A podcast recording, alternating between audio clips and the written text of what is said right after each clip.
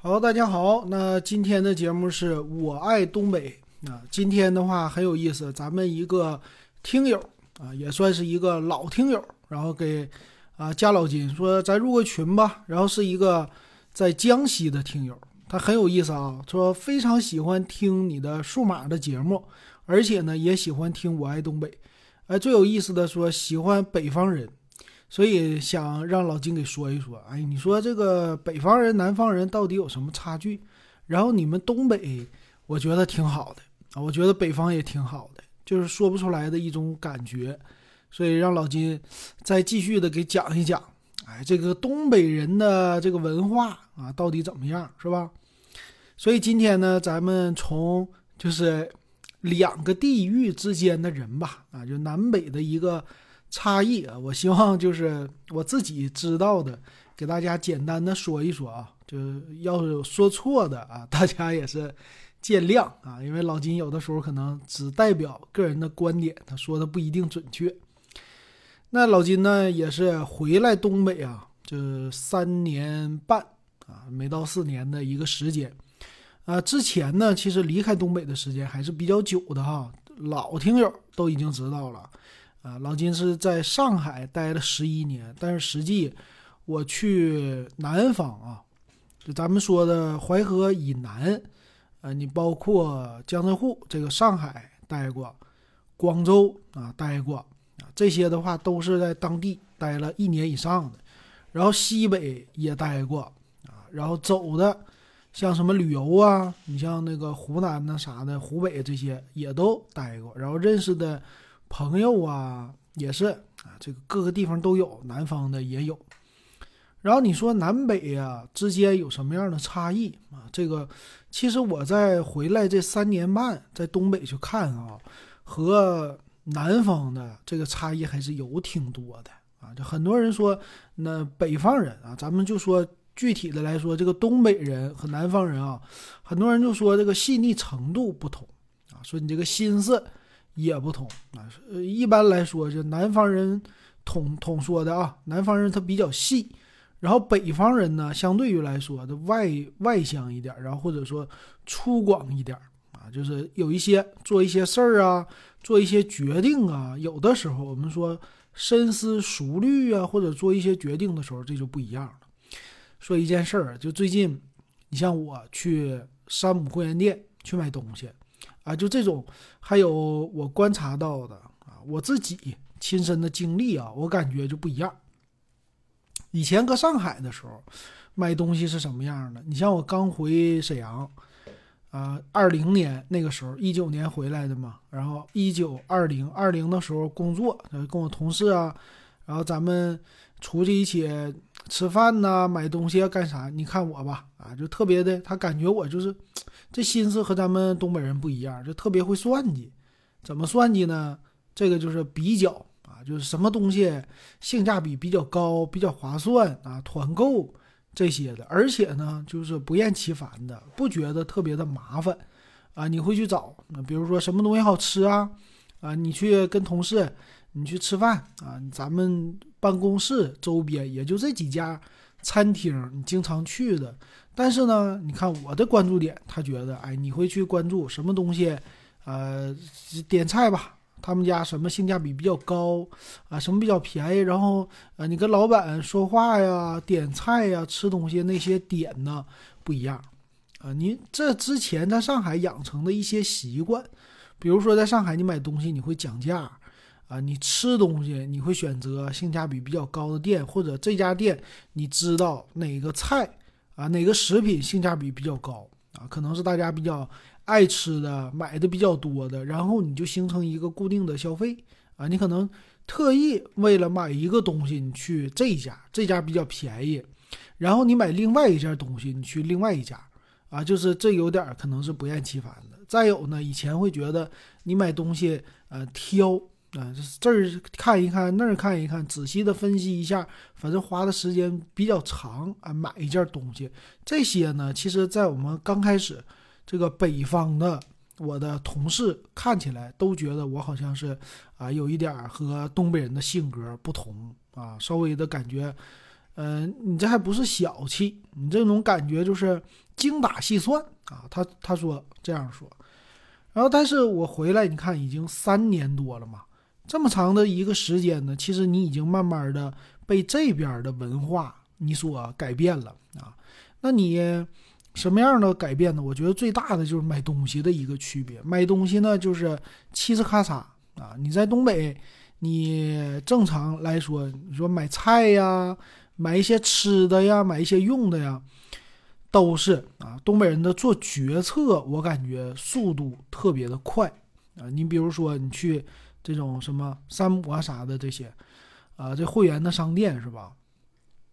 你看，在南方啊，就同样的，咱说这个商店，啊，山姆开了，或者是这个现在有叫 Costco，还叫 Costco 啊，这些的开了之后啊，就这种会员的大的量贩的店，开了之后呢，其实很多人他们去消费，啊，也是刚开始的时候造成的是人山人海，有人买很多东西。那么你要是去。这个上海的山姆会员店，你会发现，呃，其实有一些人是会精打细算的啊。他买这些东西，他可能是用得上，或者是他会做一些比较啊。这个可能这家地方他们的商品质量比较好，价格呢，其实某一些东西价格不贵，某一些东西价格比较高，那么他就会去选呃比较精致的或者比较便宜的啊，性价比比较高的。呃，在这家店去消费，然后他可能去买东西去另外一家，比如说这个山姆，他可能觉得山姆的肉比较划算啊，那么他可以骑个自行车去山姆去买个肉啊，这个肉可能你花个一两百块钱，呃或者多少钱，但是呢，山姆会员店他们家水果就觉得特别的贵啊，这个怎么办呢？我再去什么旁边的啊，河马先生啊。旁边的什么一些生鲜的这个店呢，有卖水果的生鲜的店，他们也有会员，啊你再去办他家，同样我觉得和山姆会员店的质量是一样的。然后我再去啊他们家去买，那这样我可能会省啊十块钱、二十块钱。我觉得呃路上也没有多花多少时间，只不过在呃去山姆会员店的路上或者拐个弯儿，我去了另外一家店啊，这么一买就完事儿了。但是你到了东北这边消费的话呢，可能消费者呢他就去想，呃，这个太麻烦了啊。可能也有人会去像，呃，上海那边一样啊，我去单门儿再去另外一家这个水果店去看一看。但有的时候呢，他觉得，哎呀，这花这个时间吧，其实算了，别花这个时间了啊。那么这个东西呢，买就完事儿了啊。山姆有。啊，这水果可能比他们家贵个十块钱，或者多花二十块钱，没事儿，那就在他家买吧，省事儿，一口气儿解决了。啊，这种是一点。第二个呢，我觉得这些方面消费呢，各地的人其实咱们说整个啊，这个中国的人，咱们都有一些面子工程，是吧？但是呢。你从新闻的报道也好啊，或者说其他事儿也好，东北的消费在面子上的消费花的可能是比较多一些。那我觉得呢，他不能说是去跟全国各个省去比较，啊，就是各个地方以自己的收入进行一个比较的话，那么在面子这个东西上，或者在啊，咱们说好听的啊，叫品牌的消费这方面。那么东北这边可能占比消费的比较高啊。什么叫面子工程呢？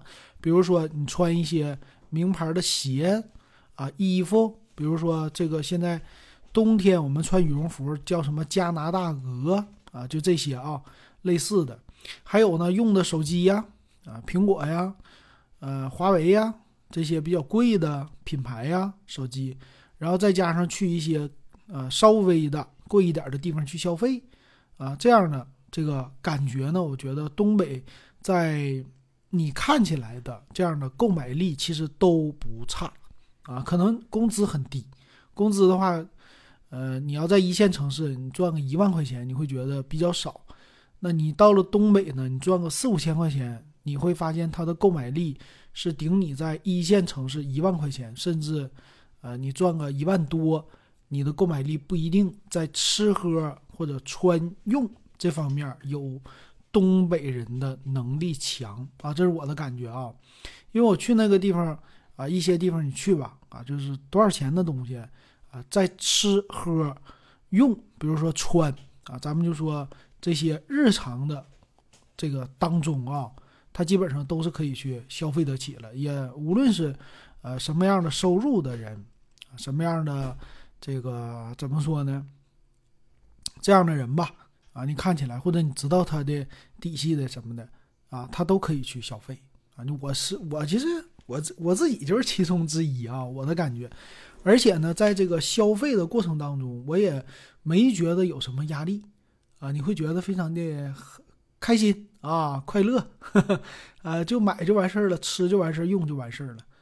但是呢，你说它不够吗？它也不是啊，但是确实它就呃高消费的这个东西敢敢花，尤其是在吃喝方面，咱们东北的。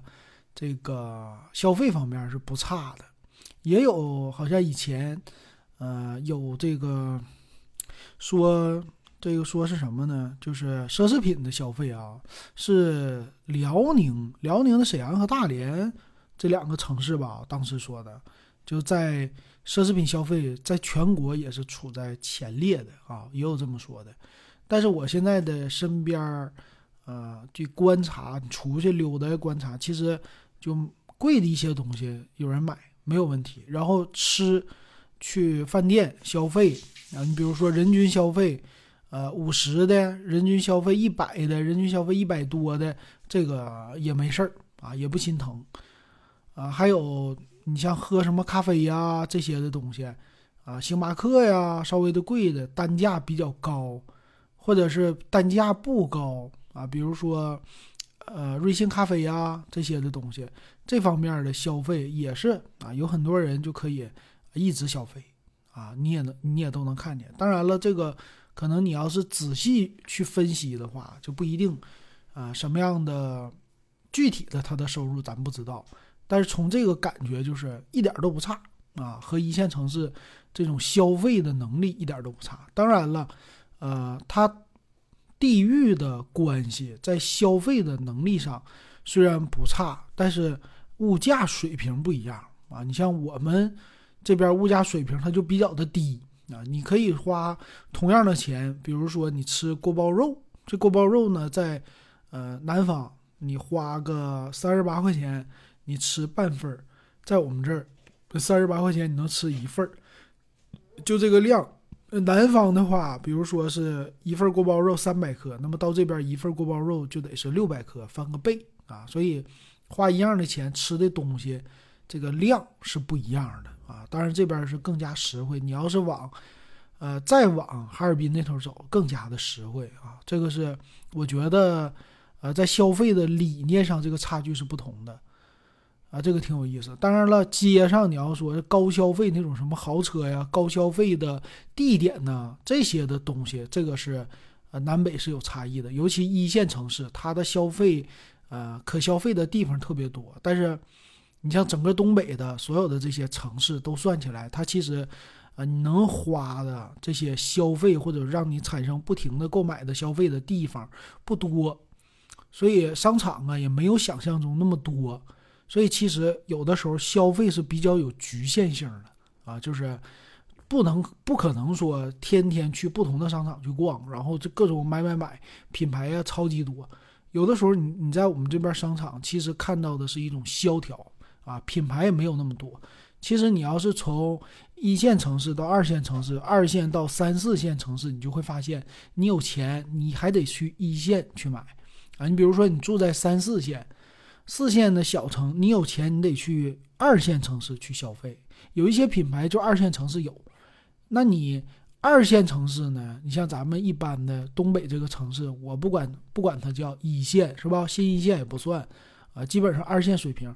那么有一些品牌呢，它可能就是只能去一线城市去买去消费啊，就二线城市咱们就没有。所以这样的话，那你不离开这个城市，其实你变相的你就不用买那些东西了。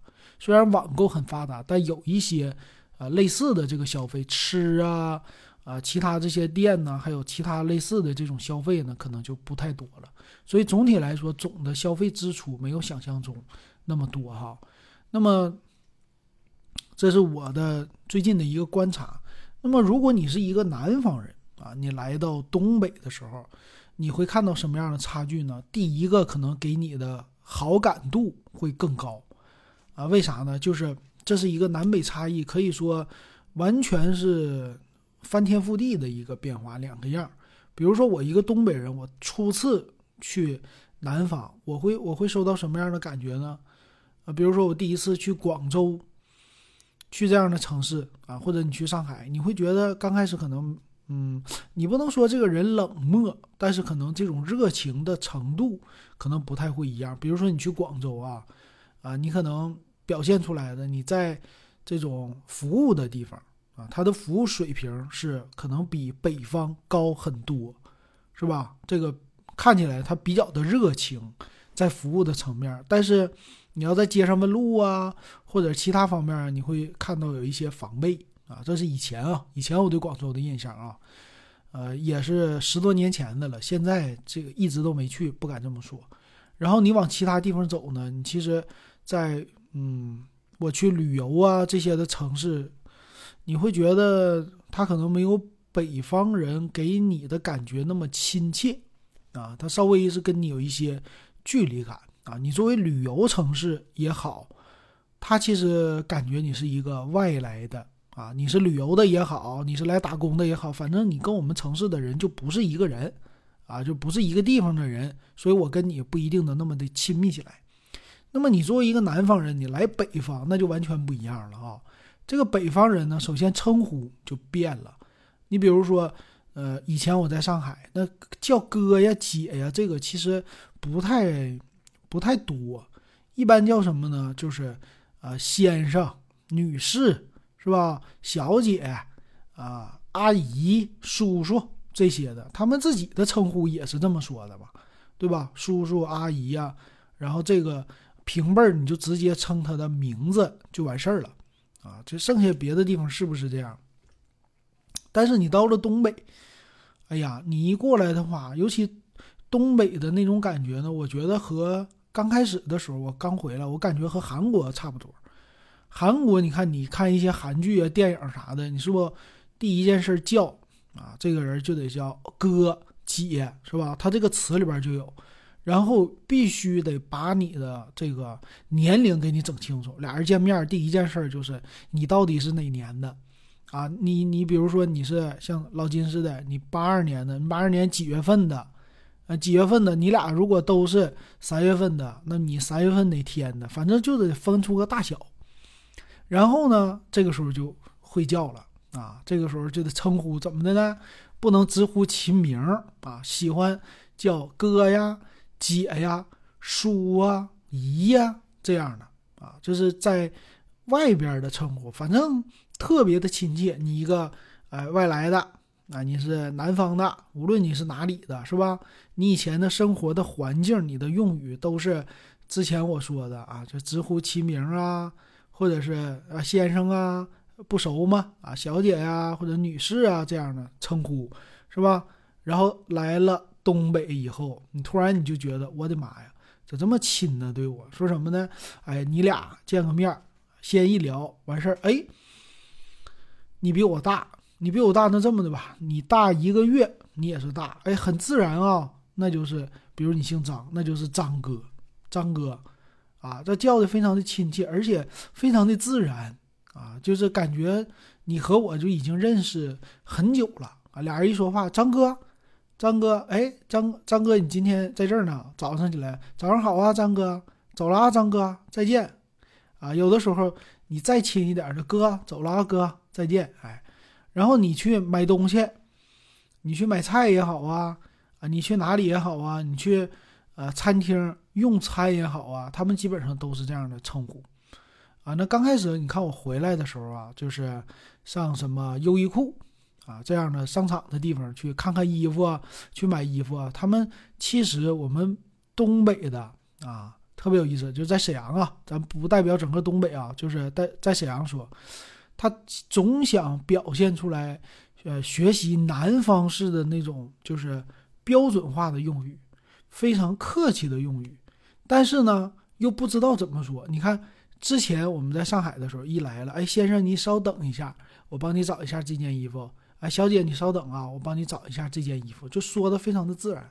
但是感觉呢，到了东北，你要一说先生你稍等啊，我给你找找这个，就总觉得嗯，只有一些店会这么说啊，不是所有的店会这么说，总觉得有点别扭。那么刚回来，我听的听到什么？他跟我说：“顾客，请稍等。”啊，这个这个就是东北的想标准化。但是呢，又不想说先生、小姐，因为“小姐”这个词在这边不算什么好词，是吧？以前，然后就得说啊，先生、女士、小姐不说了，直接就说顾客啊，这样无论是男的、是女的，我都可以跟你说上话，而且呢，我跟你保持一定的距离感，哎，对你也是一种尊重，就这样的。然后，但是我听着就特别的别扭啊，你你要么你管我叫先生，是吧？啊，老金，你觉得金先生是不是？啊，在广州就金生这样的都行啊。别就顾客，你这样的话我没名没姓，还没有那个什么的称呼，就是一个顾客。这顾客是什么样的词啊？对吧？先生、小姐，这是一个类似敬畏的，或者说有一个专门的分类的这么一个词。但是顾客呢，这个词我总感觉它好像是一个。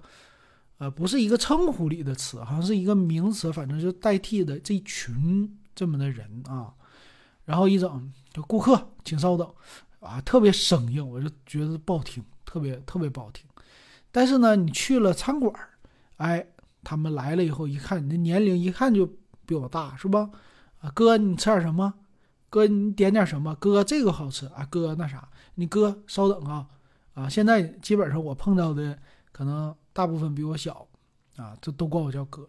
然后比你大的呢，比你大的，他还得说小伙儿啊。这是这一称呼，一下子显得你还年轻了。人家也不说顾客，你看小伙，男的，女的呢？女的是叫啥？老老妹儿还真不是啊。老妹儿这个词，我感觉用的不多啊。就或或者那个小小女孩儿。比我小是闺女，岁数大的，呃，一叫就闺女啊。你岁数比我大，那我就叫姐；比我小，小的多，你闺女就这样的这个词。所以你就听着就感觉都是都是家里人啊，就听着特别的亲切。你看，哥呀、姐呀、嫂子你不能叫，对不？呃，闺女，闺女更亲了，感觉自己家孩子似的。啊，就这些词在普通人之间的交流，他们都用这种词，就感觉妈呀，这东北人是一家，是吧？啊，你来了哪里的来了以后，都感觉是你们家里的。你像咱们沈阳，啊，他就喜欢用咱们、咱们、咱们的这个词，就是我们呢，我们比我们还近，是吧？我们家，我们家的咱们家，啊，这是沈阳的用语啊。你到了别的地方可能就不一样。所以你要是一个南方人，第一次来北方，哎呦，你就觉得这太亲了，这叫的亲了之后呢，你再去点什么呀，啊，去消费什么呀，你就觉得特别的舒服啊。就所以，在东北，我感觉啊，在称称呼方面啊，这个绝对是海底捞式的这种称呼，哎，这这这感觉特别的舒服，是吧？那这是一个。然后他就问了，说这个东北的方言是不是不同啊？啊，这很有意思。今天我还看一篇文章了，他非得说，哎，你说啊，哪里人？你说中国这么大啊，有有自己说我是西北人的吗？没有，是吧？一般来说都是说我是哪个省的人。你比如说西北地区，西北地区大了，你是宁夏的呀，啊，你是甘肃的呀，你是陕西的呀，你是这个啊新疆的呀。是吧？你甚至你成都那头的，你四川的，你也会这么说。人家都说什么呢？我陕西人，啊，我是甘肃的，啊，我是宁夏的，对吧？呃，之前有个歌比较火，我是云南的，对吧？那都是一个省。那你问咱们这边啊，你是哪儿的？我是东北的，啊，东北人。但你会说我是辽宁的，我黑龙江的，我是吉林的啊，这个基本上就是东北人和东北人之间会这么说啊。你东北的，哎，你东北哪的？我东北黑龙江的啊。黑龙江的大部分的都是在外地比较多，是吧？你哪的？我我吉林的啊。你吉林省还吉林市的？我吉林吉林省的，不是吉林市的。我是长春旁边，我九台的啊。一般都是这么来介绍的。但是，一出去，你跟别的地方人一说，你哪的？我东北的啊，你东北人呐？你东北哪的呀？啊，东北哈尔滨的。哈尔滨是在东北啊？哈尔滨哪个省啊？辽宁省啊，是吧？有可能会这么去问啊。所以，统一我们都叫东北。然后，这个文章就分析了为啥叫东北啊？说大家的方言是差不多，而且，其实东北呢，这个方言啊是带着内蒙的，所以说，其实内蒙人。你像咱们现在沈阳啊，有很多内蒙的啊来沈阳打工，但是呢，大家说话其实无论是说话、饮食，这些都是一样的，没什么区别。所以其实呢，以前来说也是整个这个中国的东北部这个地区统称叫东北啊，并不是说东三省。所以你像啊，我同事呼伦贝尔的啊，这个呼伦贝尔是哪呀？呼伦贝尔属于内蒙吧，对吧？往满洲里那头去了。那正宗的内蒙古啊，那他一说你哪的，我正宗东北人呢。啊，你一跟我聊天说话呀什么的，那必须的，东北的是吧？没有什么语言的隔阂，没有什么障碍。然后你是哪的？大兴安岭的，大兴安岭也是属于内蒙古。哎，那你说话呢，一模一样，是吧？以前我同学就是大兴安岭，但是一看身份证，内蒙的。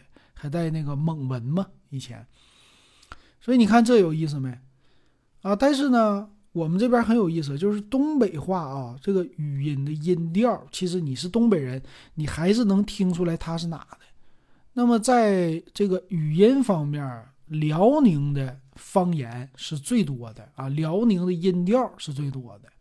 辽宁的音调里边呢，还是特别的奇怪啊，就是一个地方一个调。啊，你仔细听都能听出来，但是你离开了，你去什么吉林，啊，你去黑龙江，你可能听他们的口音呐，你要仔细听，可能我不知道啊，因为我去黑龙江去的地方没有那么多，那你觉得你能听出来吗？我感觉我听的不大出来啊，就基本上说黑龙江的，那么全是黑龙江的口音，吉林省的都是吉林口音，你听长春的口音，我是能听出来的。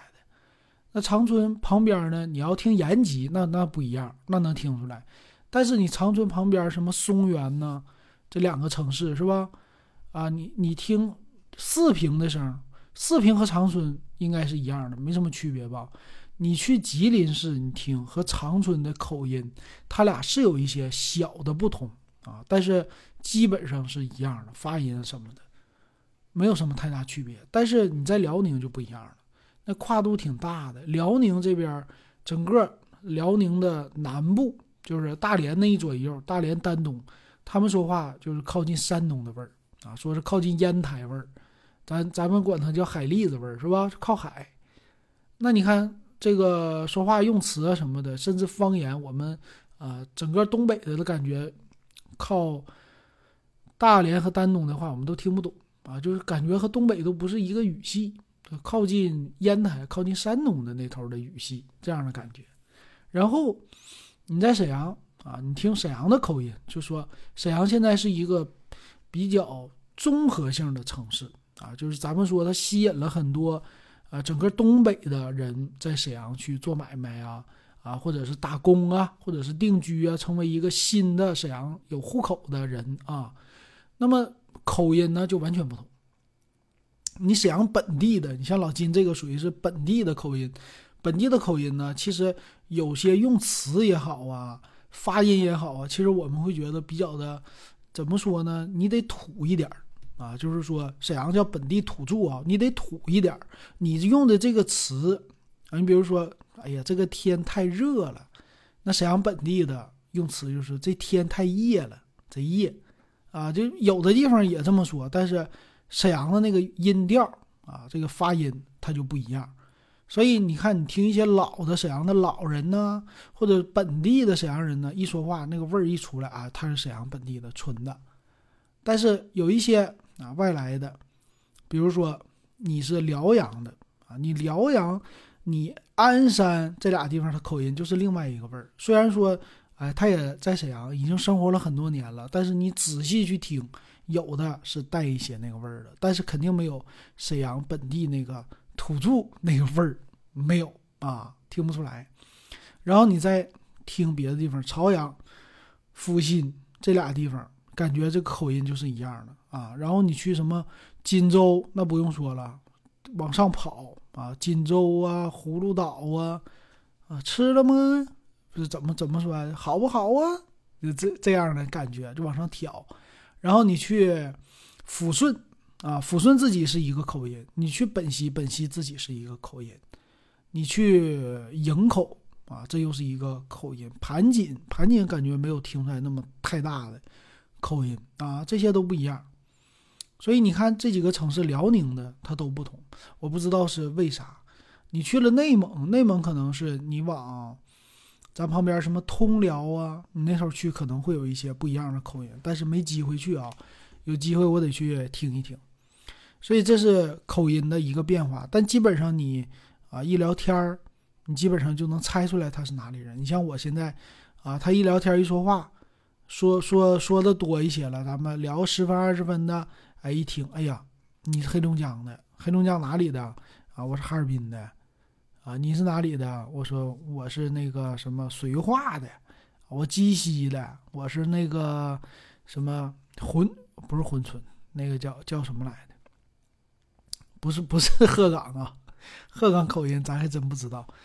啊，齐齐哈尔的是吧？这些的你其实，呃，听不太出来他说话有什么区别，他的口音啊。所以你其实就算再有口音啊，除了我感觉除了这个靠近山东的语系的大连话、丹东话啊之外，别的地方呢，你是。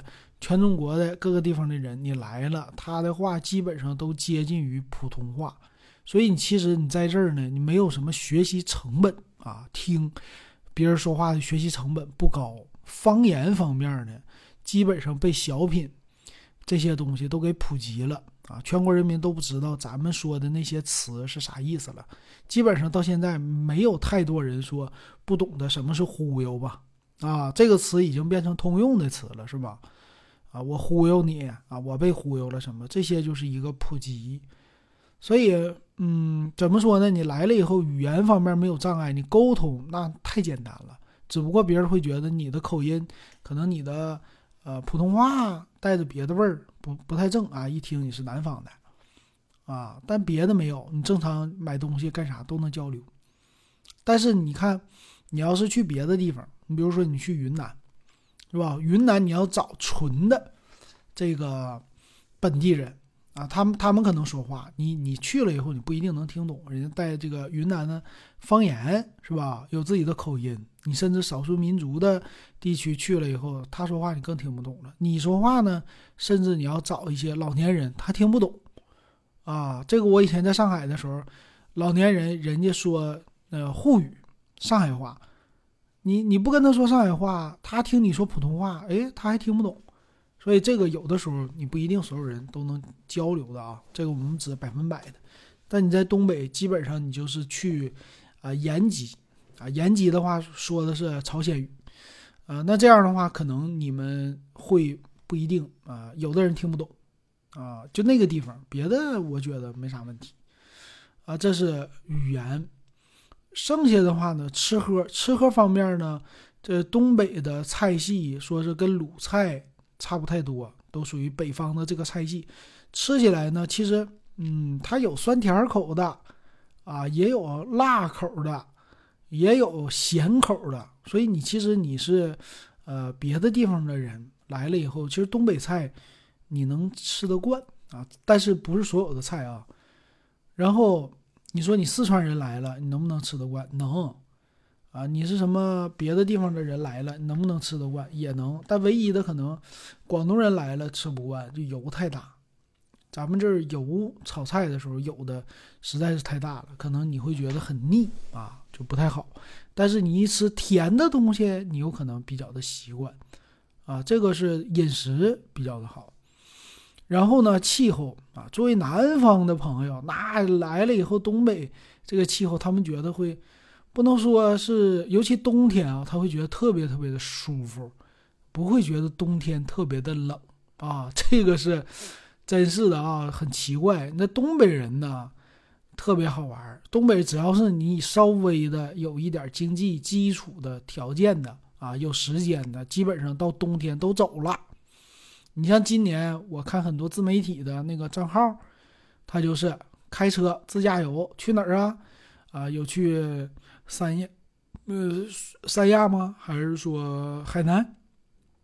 有去西双版纳，就特别火。很多其实北方的都往那些热的地方去啊，开车自驾游啊，坐飞机呀，干嘛的？然后租房子呀这些的，是吧？广西啊，往这头地方去走。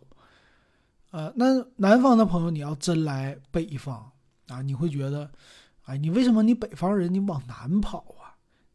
南边你可能你也就只能去这些就靠近热带的地方啊，就比如说什么广西啊、西双版纳呀这些，这纬度啊和咱不同的是吧？你要真去华华北，不是华东是吧？华南这些你不一定能活得下去啊，就过得不舒服。反而你会觉得还不如在东北呢，特别的冷。所以，但是你要是比如说你是，呃，云贵川，对吧？你云贵川的，啊，你是什么华东的、江浙沪的，啊，你是武汉的，对吧？那属于华中，是是叫华中，对吧？你华南啊，这华南这边你说是福建的，啊，你这个是广东那边都算上啊。你去了东北。你在夏冬天的时候，你去你感受一下，那是完全不同的，是吧？一进到屋里边啊，咱们说你租的房子稍微的破一点连那个温度十八度都达不到，就是供暖的最低温度十六度。十六度在南方这小意思呀，啊，这十六度这不是冬天已经挺不错的了，这不算冷啊，屋里，对吧？那但是呢，你要是租到好房子了吧，屋里边。二十五度，哎，热的甚至有的屋里边二十八度，不到三十度吧，二十八度，你会觉得我的妈呀，这北方简直了，在屋里边吃冰淇淋，哎呀，穿短袖，穿短裤，完事儿，偶尔开开窗通通风，这简直太美了，这冬天太好过了。那么外边冷，你外边冷其实无所谓，为啥呢？你就算是零下二十度、三十度，现在有车方便。然后你没有的话，你去外边，其实你穿的多，这个东西穿的多，而且气候比较的干燥，啊，对于南方的朋友来说就比较好忍受。但是他们，嗯，唯一难忍受的就是干燥，啊，这屋子里边特别干，那么会生那个冻疮类似的，就是手上会裂，啊，这个就是南北的一个皮肤的差异。啊，身体是含水量啊，还是什么，我就不知道了。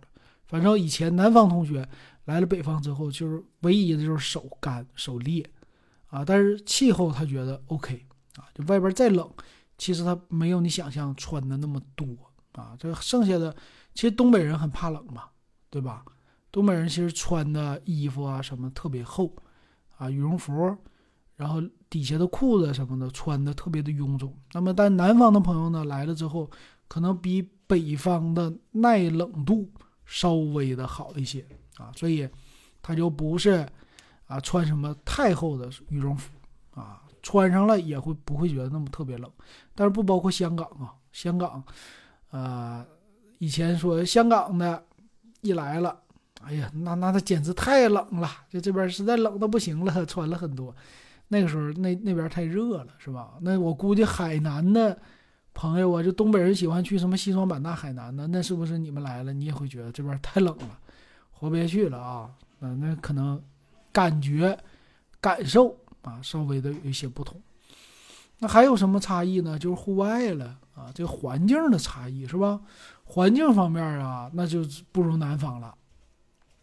环境尽管我们使劲收拾哎呀，这个其实跟二十年前比，跟十年前比，其实已经进步很多了，非常的好了。但是呢，还是不一样啊。这边就是气候干燥的情况之下，你很多土它就飞起来了，所以相对于来说，灰灰尘比较多啊。相对于来说，它比较的外边比较脏啊，就接接近经常接近土的这种的感觉。所以来的话呢，可能有的人会觉得不舒服啊，就是灰尘呐，或者灰突突的呀，空气呀这些的，就不如在自己的 南方的家这样的感觉哈，啊稍微不同。比如说你是什么云贵川是吧？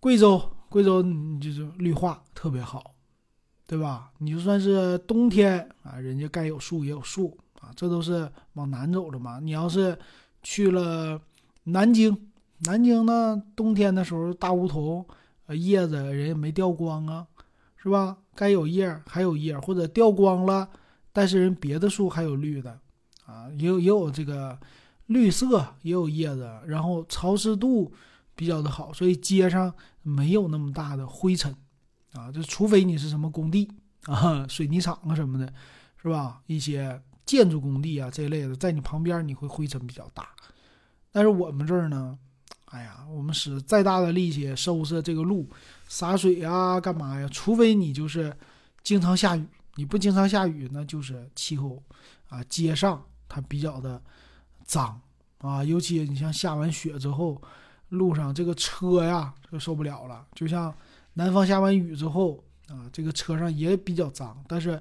下完雪之后，这种脏是你无法想象的啊，是黑色的这种脏啊，雪也脏啊什么的，所以这个冬天洗车就不舒服，在东北哈，啊，基本上就是这些差异啊，然后剩下的当然了，很多你还是要跟人去打交道。我觉得南北多走一走是挺好的啊，西北其实有机会应该去看一看，就是啊，你经常因为中国比较大嘛。啊，你由东，你走到西，你由北，你走到南都可以啊。你跨越的这个度一旦多了之后，生活习惯呢，你的什么这些，啊，日常的你看到的那些东西，啊，它基本上都是相反的，会特别的有意思啊。但是最终你肯定还是喜欢你老家，你在外边时间再长，你就知道了啊，这还是老家最好。啊，什么都是你从小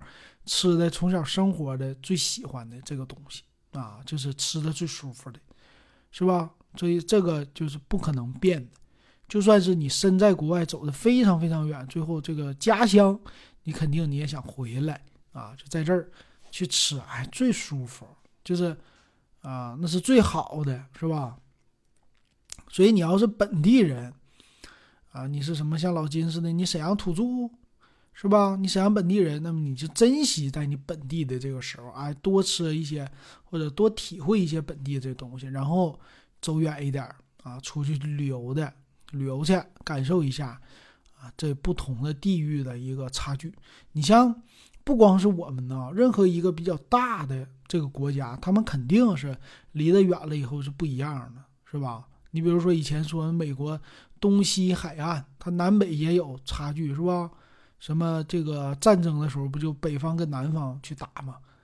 啊，这这些它肯定是，呃，有很多超出你想象的，就反过来的东西，这个是很正常的啊。但是，呃，你有机会去看，你有机会去体验，你体验过了，其实这是一个知识。你就像我回来，我感觉这个工资水平比之前那个低很多，然后生活呢品质其实没有下降。啊，但是你说有什么不同吗？然后有的时候我也经常去问自己，你看我录这么些节目，啊，然后但是呢，其实你要是给他按钱来说，这不合适的。你就是你你怎么说呢？呃，最近看很多文章说四十不惑了吗？然后很多人去问啊，四十岁什么算成功啊？四十岁这个跟人比。是吧？跟这个比，跟那个比，可能，哎，我就觉得我不如人家，或者怎么怎么怎么样，是吧？这些呢，其实都是一个怎么说呢？社会的那价值观也好，或者说别人给你灌输的价值观，或者你自己的这个价值观看到的、受到的这些影响啊，你可能是肯肯定跟别人比较，哎呀，我就不如别人啊，或者说我比别人好了啊，我这儿好还是那儿好，哎呀，就是这儿不如别人。你看到的是这些，或者有的人说啊，我没有到四十岁了，没有自己的事业啊，到某个阶段了，你看我还是打工的，工资也没有什么增长，是吧？看的都是这些。但是呢，我感觉你其实啊，回想一下你的人生啊，你的人生留下的是什么？你这个你不用想太久啊，你就想二零二二年你留下了什么？你留下的是亲情、友情、爱情。还是留下了你的人生的经历，啊，你是每天上班啊，还是你去了不同的地方，你有了全新的一个体验啊，有这样的感受，你大脑可能对某些事儿的刺激，它记忆是特别的犹新的，是吧？所以我感觉呢，就是啊，你在本地也好，你在外地也好，你去旅游啊，去干嘛也好，其实，呃，你去增加一些新的体验。啊，对人生有一些新的思考。那么，在你将来岁数大了，就是退休了啊，你回忆的时候，你给自己写一本回忆录。你不写回忆录，你就跟别人说；你不跟别人说，那么你自己去回忆。其实这些怎么说呢？回味无穷，这才是最有意思的。我还是那句话，我感觉从三十岁过渡到四十岁的时候，啊，现在喜欢什么呢？喜欢有味道的东西。啊，有的人会说了，你岁数越大，你越喜欢有味道的，你越喜欢重口味的。你茶叶你愿意喝浓的，啊，你咖啡你愿意喝浓的，你菜你可能愿意吃浓的。为什么？说是你的味觉变淡了吗？还是怎么的？其实我觉得啊，不是啊，这个是什么呢？就是我经历的多了，我经历的多了，然后呢，我喜这个人呢，到一定程度了，我喜欢去追求深层次的东西了，我我喜欢去。感受深层次的东西了，就是我们说的这个酒也是变得醇厚了，这是什么呀？时间的积累。那么你这个还有一些东西，茶叶也是经过时间的积累，茶叶变得也是味道更加的醇厚了啊，味道更加的香了，或者有回甘了，有这个味道了。这个是时间，酒。是一个是吧？茶是一个啊，很多东西你其实都是这个，所以其实，呃，需要时间的积累，我感觉是这样的。然后回味无穷，你可以回味很久啊。你品茶，新茶、绿茶你喜欢新茶，红茶你喜欢旧茶，是吧？有一些茶叶呢，也是时间放的久一点的，回味无穷。啊，咖啡呀，干嘛呀？所以怎么说，年轻人你喝咖啡，哎，你得喝新鲜的、烘焙的。有没有喜欢喝时间长的咖啡的？啊，这个这个不对啊，这个有可能不对啊，我这理论。但喝茶叶是这个理论，所以去做事儿也好，我们也肯定去想。啊，就想的更多了，因为你经历更多了，你可能做某些决定也是，这都是时间的积累。所以我感觉四十岁之后，四十到五十中间，可能你去回味很多东西，然后你去体会很多东西。这个时候，二十岁的人、三十岁这个左右的人，你可能不一定能去体会到这个东西。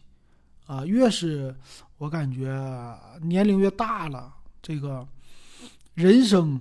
就怎么说呢？就是也不能说接近终点了吧，反正就是岁数越大了，你越会去想体会一些不同的东西啊，这是我的感觉。所以，呃，怎么说经历之后啊，留下的这个感受特别的多。其实这个非常的好。然后在自己呃未来的规划当中，我觉得四十岁这个规划应该是在在一个行业内。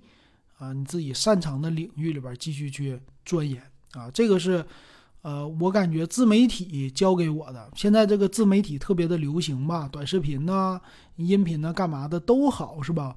他这个系统喜欢什么样的人呢？就是钻研的人啊。你做一个品类做的特别的好，做的特别的精啊，你一直在输出这个品类的内容啊，你越往深越好啊，我。越喜欢你这样的人，我越给你流量。